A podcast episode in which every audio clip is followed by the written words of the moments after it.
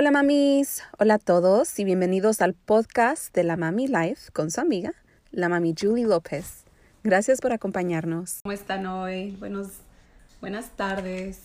Ah, hemos tenido un poco unos problemas con técnicos. Parece que ya no puedo conectarme al Facebook Live por medio de mi ordenador. Han cambiado muchas cosas en Facebook. No sé si ustedes ya están usando el nuevo Facebook.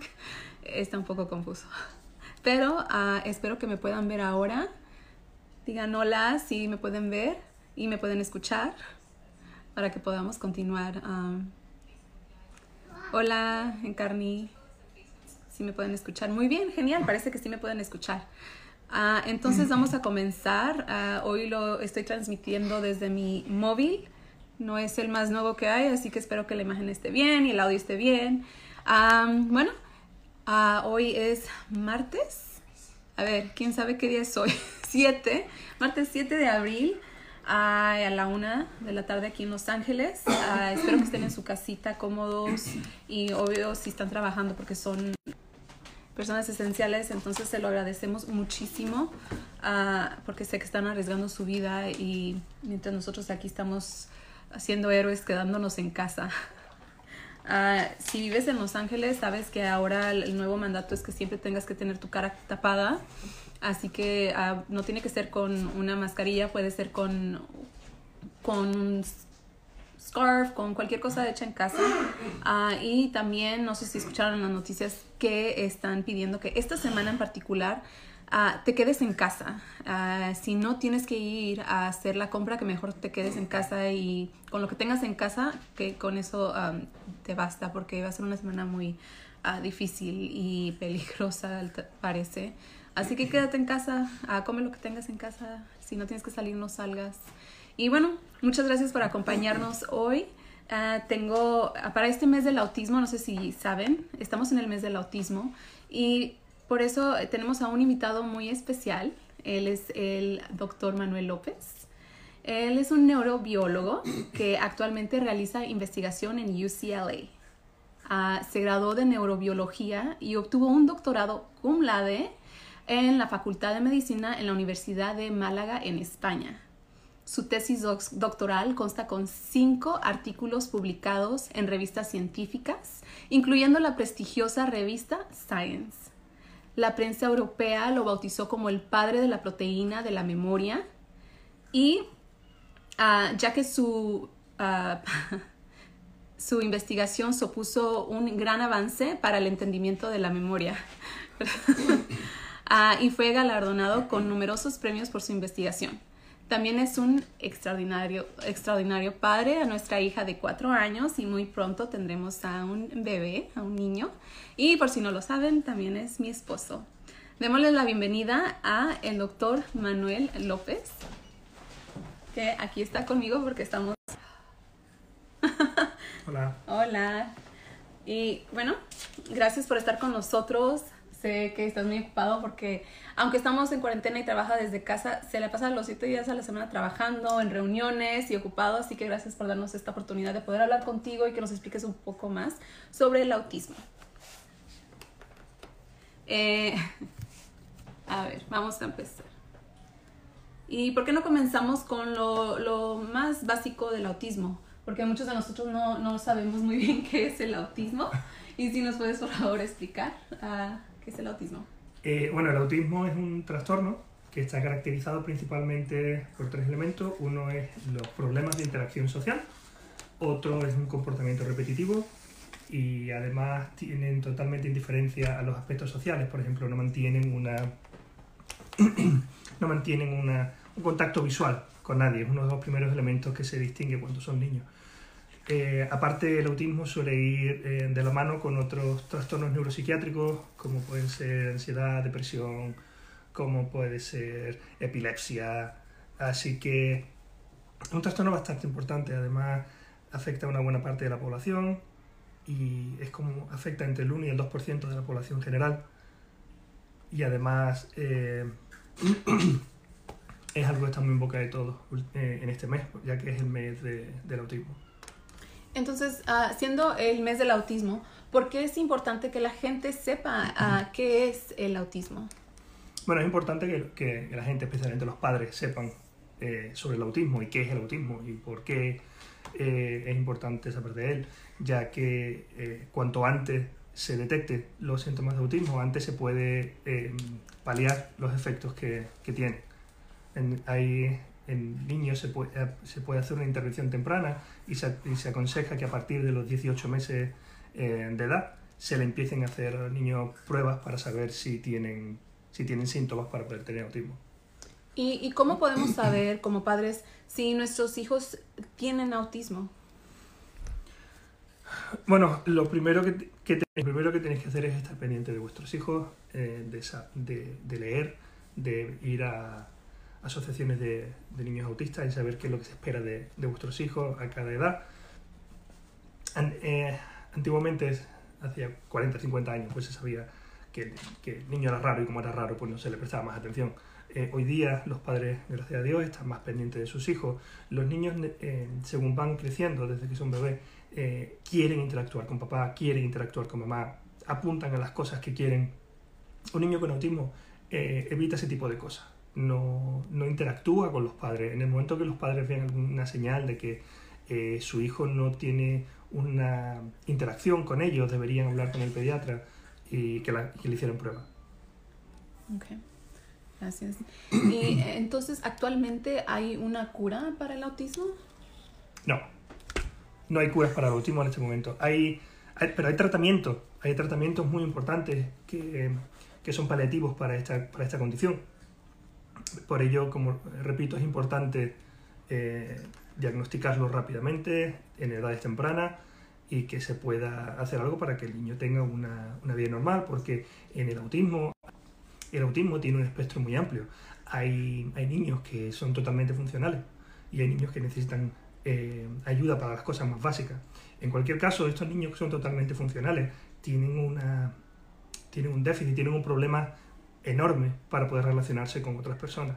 Pero en cualquier caso, tanto en aquellos que son genios en su campo, porque son extremadamente listos para, para una cosa en concreta, pero no interactúan de manera social, no tienen ningún tipo de interacción social con nadie, como aquellos que necesitan ayuda para las cosas más básicas, eh, hay tratamientos que pueden ayudarlos a, a, sobrellevar esta condición. Muy bien. Y gracias.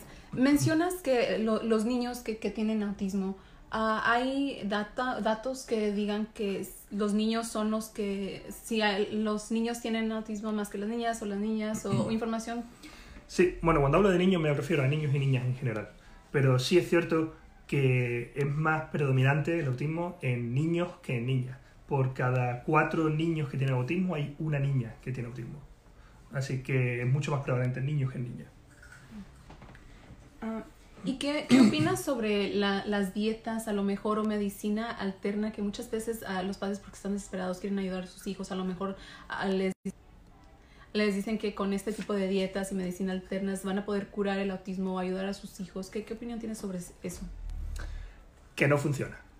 Si realmente están desesperados por sus hijos, acudan a un, a un médico, acudan a un pediatra, acudan a, un, a una asociación de autismo que le darán muchas más indicaciones que cambiarle la dieta o darle eh, homeopatía o darle cualquier, cualquier tontería de esas que en realidad no funciona yo he conocido a padres que muchas veces sus mismos doctores les sugieren que intenten una dieta de X y ellos mismos dicen que ya lo hice y mi hijo eh, ha mostrado signos de que sí se ha recuperado y, es, es, diferente. O sea, ellos ven un cambio en sus hijos, entonces, ¿qué, qué, tiene, qué puedes decir sobre eso? En ocasiones la gente ve lo que quiere ver. Además, si ya te has preocupado de ir al, al médico o te has preocupado de, de hacer algo para darle a tu hijo cambios de dieta o cambios de lo que sea, eh, y ves un cambio, significa que te estás involucrando más en la vida de tu hijo y le estás ayudando de otra manera.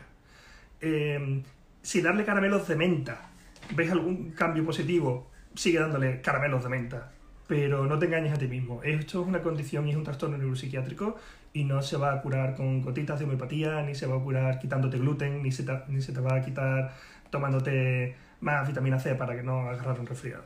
Sin embargo, hay estudios que, demuestran que la, sin embargo, hay estudios que demuestran que la vitamina D2 eh, ha dado algunos unos resultados positivos en, en algunos tipos de, de, autismo. Así que todo lo que sean vitaminas es bueno dárselas, porque si no le ayudan para el autismo, le van a ayudar para el crecimiento y el desarrollo. Pero una cosa son vitaminas, otra cosa es, quitarle la dieta, eh, perdón, quitarle eh, gluten, o, darle homeopatía. Por favor, no le den homeopatía a vuestros hijos. Si, si les, preocupan vuestros hijos, denle medicina de verdad, o, o no le den nada, pero no pongan su fe en unas gotitas de agua con azúcar. Gracias. Bueno, sé que mencionaste que aún no hay una cura para el autismo, pero me imagino que, como tú dices, han hecho investigaciones y parece que con ciertas vitaminas funcionan. ¿Qué, ¿Qué, avances hay ahora mismo uh, para, para el autismo? Es cierto que en este momento no hay cura para el autismo, somos muchos los que estamos haciendo investigación para intentar encontrar una cura. Y, insisto, las vitaminas pueden ayudar a modo de si el niño tiene algún déficit de vitamina, pues le va a ayudar. Pero no penséis que las vitaminas le van a, quitar el autismo a vuestros hijos. Eh, a vuestros hijos le pueden ayudar la medicación que el psicólogo o el psiquiatra, el psiquiatra le vaya a recetar, que esté actuando sobre receptores en concreto del cerebro, que esté actuando sobre proteínas eh, presentes en el cerebro. Eso va a ayudar a vuestros hijos.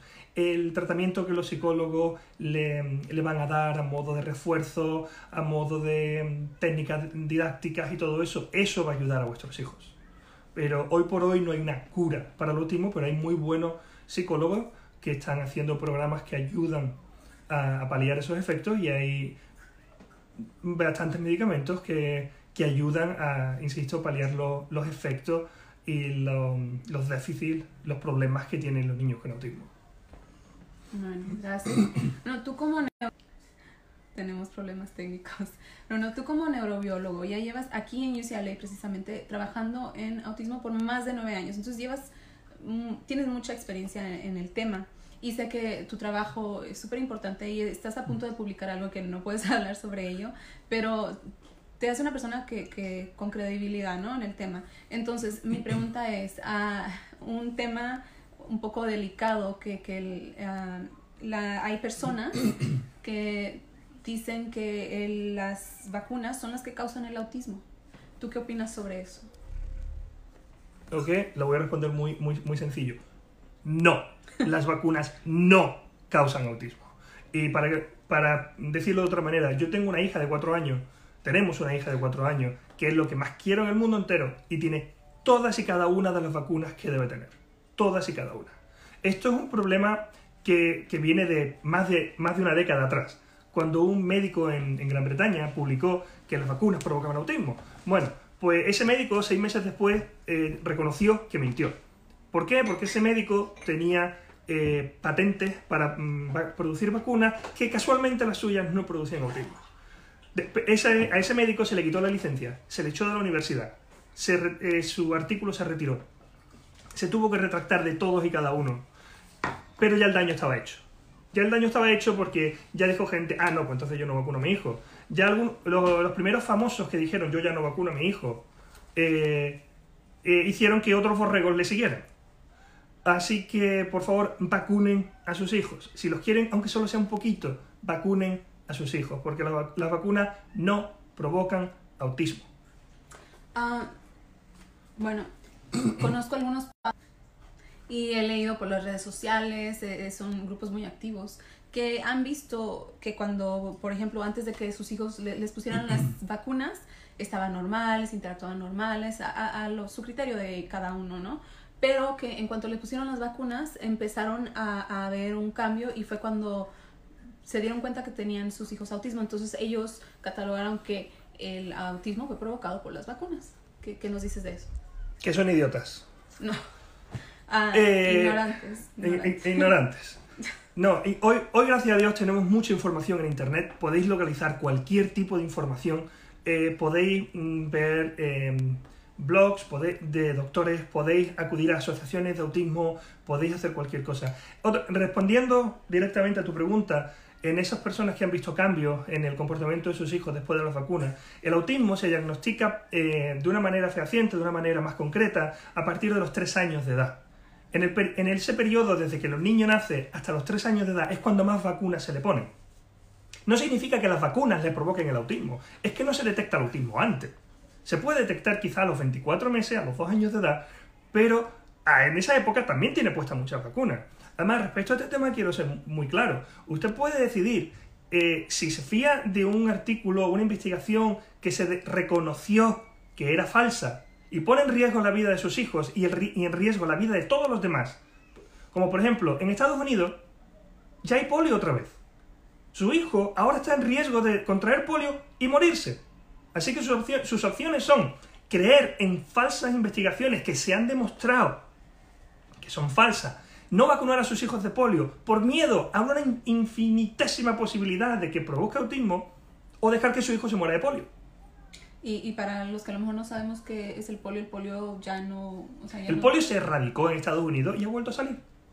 Y, a causa de que la gente no vacuna. A causa de que la gente no vacuna. Hay una cosa que se llama. Parece que no ah, ya está grabando otra vez. Hay una cosa que se llama inmunidad de grupo. Cuando todo el mundo está vacunado para algo, el virus que provoca esa enfermedad no encuentra un huésped y muere, desaparece. Aunque haya uno o dos que no estén vacunados, como la mayoría está vacunada, ese uno, ese uno o dos nunca quedan infectados. Sin embargo, si la mayoría no se vacuna, el virus encuentra un huésped rápido. Y esto está pasando, por ejemplo, con el coronavirus hoy día. Como no hay una vacuna para el coronavirus, la mejor opción es quedarse en casa, porque todos somos un huésped potencial.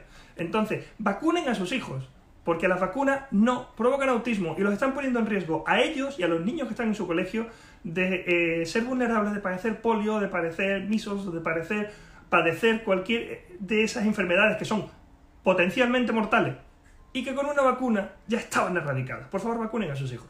Ah, hablando del coronavirus, para esos padres que a lo mejor decidieron no vacunar a sus hijos en, su tiempo, eh, ¿están más en riesgo del coronavirus? Sí.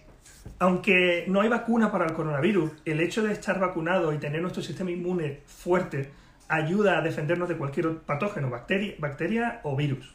De manera que aquellos niños que no tienen una, una carga de memoria de virus o de vacunas en su cuerpo son mucho más vulnerables porque su sistema inmune es más delicado. Y, una pregunta. Si un padre decidió no vacunar al un principio, ¿pueden hacerlo después? Que, se, que recapaciten y, se den cuenta que pues es importante vacunar a sus hijos. ¿Lo pueden hacer después? Sí, sí. ¿A cualquier edad? Sí, sí, vacunarse se puede vacunar uno a, a, cualquier edad porque lo está protegiendo. Sin embargo, hay vacunas que cuando eres niño apenas te provocan reacción. Niño me refiero que tengas 2, 3, 4 años, apenas te provocan una reacción eh, pero cuando eres adulto y te pones esa vacuna te pone una reacción más fuerte. Así que yo recomiendo que, que lo hagan cuanto antes mejor. Genial.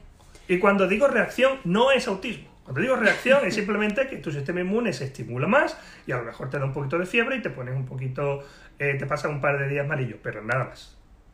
Y, y hay manera de que como padre, por ejemplo, cuando estás embarazada, hay cosas que haces tú como, como madre que pueden causar el autismo o cosas que causan el autismo o, o, que antes de que nazca el bebé, pues?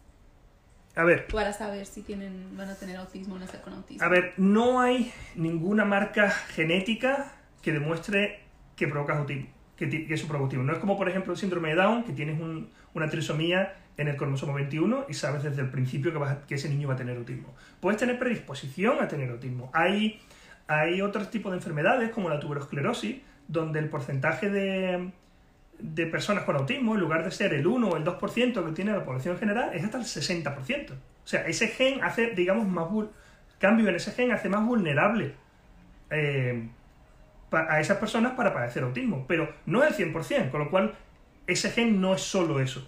Eh, si no te cuidas durante el embarazo, puedes tener muchísimos problemas, pero eso lo saben todas las madres. Así que mm, ese, es otro de los motivos por los que es importante que la gente lea, sepa y se informe un poco sobre lo que es el autismo. Porque hay muchos padres y muchas madres que cuando su niño sale diferente, eh, se culpan ellos mismos. Creen que son malos. No solo a nivel de qué hice cuando estaba embarazada, sino no lo estoy educando bien, es como que no, no soy un buen padre, no soy una buena madre, es que no sé cómo tratarlo, es que no sé cómo tratarla. Y es importante que y es importante que sepáis que no es vuestra culpa, que es, es así, es así. Y otra cosa que tenéis que tener en consideración es que si vuestro niño eh, necesita medicación, le tenéis que dar medicación. Es, es, siguiendo con esto de, de, la culpabilidad que sienten los padres a veces por la condición que tiene el niño, hay, hay madres y padres que habla conmigo me han dicho, dice, es que la medicación es muy fuerte, es que se la voy a quitar un par de días, es que si su niño o su niña necesita medicación, denle medicación. Si usted necesita lentes, si usted necesita gafas, la necesita para ver. Quitármela durante dos días no me va a ayudar a mis ojos. Lo único que va a hacer es que no vea durante dos días. Así que aprovechense de la medicación y los tratamientos que hay en este momento. Cada persona responde diferente, cada persona necesita una aproximación diferente, pero si su médico le recomienda que haga algo y funciona, no se lo quite para ver qué pasa. Gracias.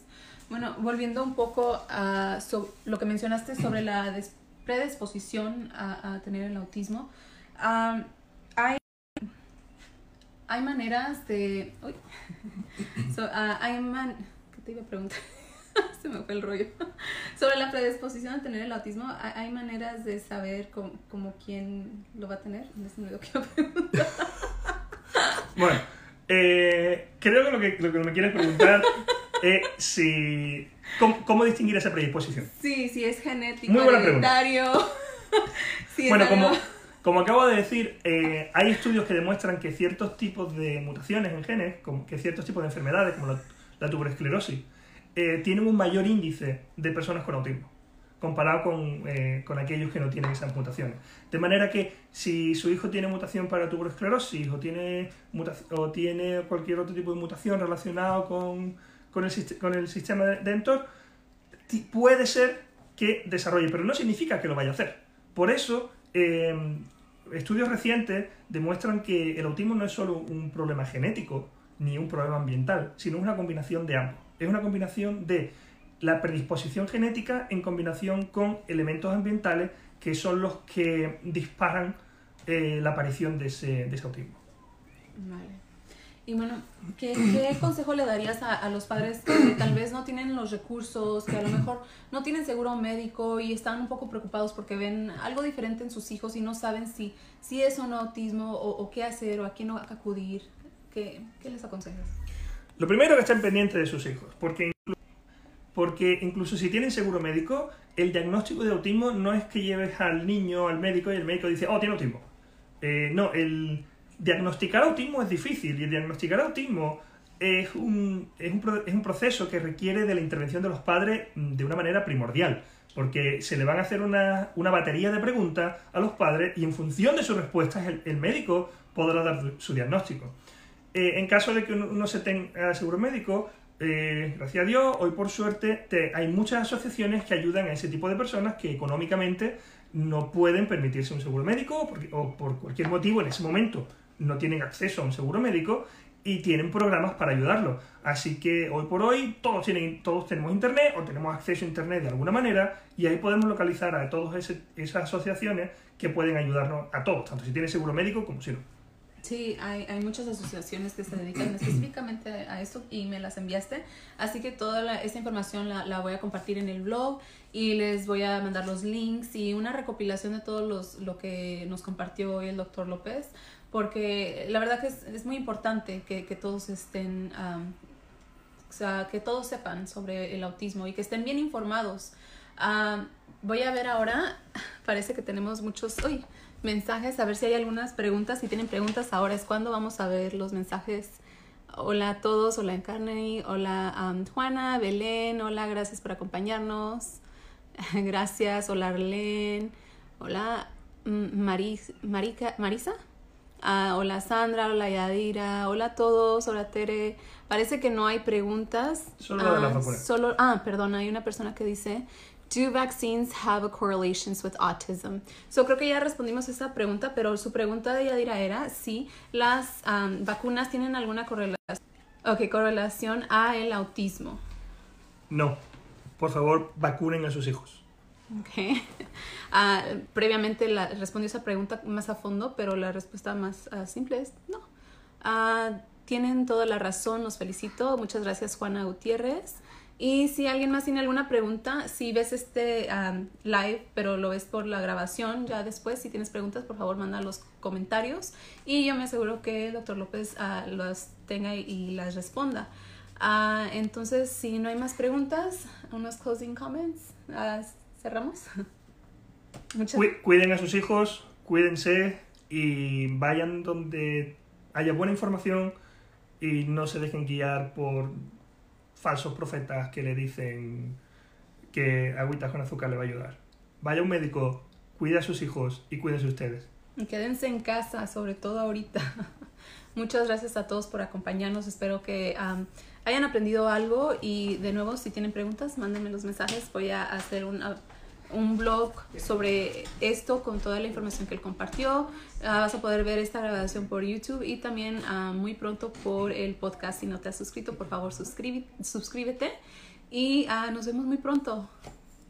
Adiós.